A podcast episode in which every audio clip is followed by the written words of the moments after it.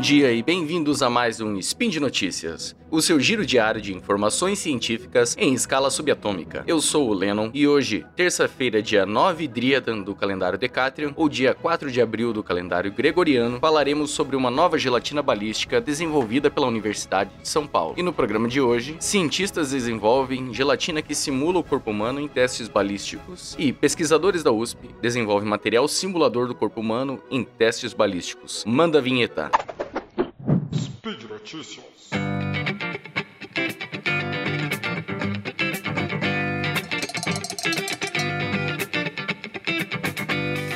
Olá, ouvintes. Tudo bem com vocês? Eu aposto que vocês já ouviram falar ou já assistiram em algum programa onde o pessoal testa armas em um material gelatinoso, meio amarelado, que damos o nome de gelatina balística. Se você procurar na internet, vai encontrar várias receitas caseiras de como fazer uma gelatina dessas. Ela é facilmente moldável, feita de uma forma líquida que depois endurece, ficando com aquele aspecto molengo e elástico. Essas feitas em casa podem ser utilizadas como alvo para prática de tiro ou para qualquer coisa que precisem de um material desse tipo, mas não servem para pesquisa científica. Isso porque a gelatina balística precisa imitar as características dos tecidos moles humanos. E mais do que isso, quando precisamos aplicá-las para estudos de desempenho de armas de fogo, por exemplo, é necessário que o comportamento da gelatina balística seja padronizado, ou seja, cada vez que ele é utilizado, os resultados precisam ser consistentes. Se eu estou testando o quanto um tiro de um calibre específico penetra em algo análogo ao corpo humano, preciso que apenas as peculiaridades da arma e da munição influenciem no meu resultado, e não a gelatina. Ela, por si só, precisa fornecer sempre os mesmos resultados a princípio. O FBI, o Departamento Federal de Investigação dos Estados Unidos, que vocês conhecem bem dos filmes, possui um protocolo com a padronização para as gelatinas balísticas. O problema é que, até o momento, para que as forças de segurança brasileiras e instituições de pesquisa pudessem utilizar as gelatinas balísticas, era necessário que fossem importadas, o que não é nada barato. Pensando nisso, aliado à sua experiência com biomateriais e a sua trajetória como professor de anatomia humana envolvendo a área de medicina legal e patologia, o professor da USP, João Paulo Mardegan Issa, e o doutor doutorando Lucas Messiano Pereira dos Santos desenvolveram uma tecnologia 100% nacional para a produção de uma gelatina balística que atenda às especificações do FBI. A sua fórmula é mantida em segredo por causa da patente que está em processo através da agência USP de Inovação, a USPIN. Ele foi, esse material foi desenvolvido para ser utilizado em investigações médico-legais e odontológicas, com aplicações na segurança pública e defesa nacional através da balística forense. Além disso, em um segundo momento, o produto poderá ser adaptado para simulações de cirurgias. Isso isso é possível porque a gelatina balística é capaz de imitar as características dos tecidos moles do corpo humano, como a elasticidade, de forma muito,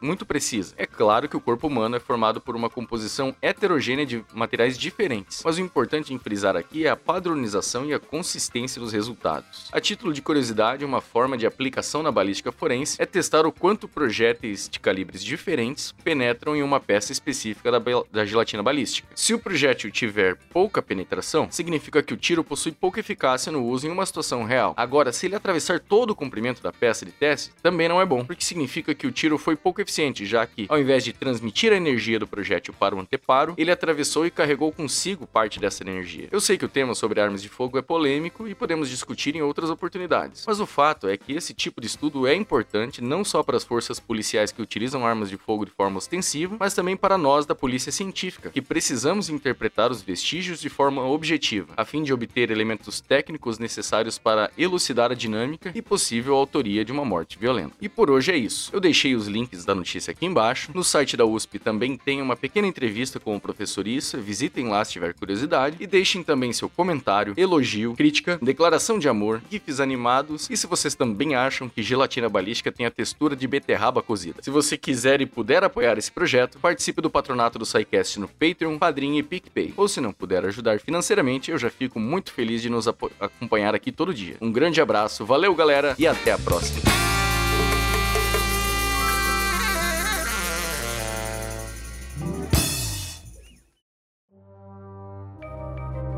Este programa foi produzido por Mentes Deviantes.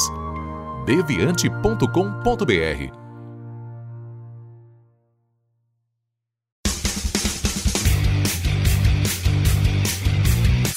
Cortes, edição de podcast.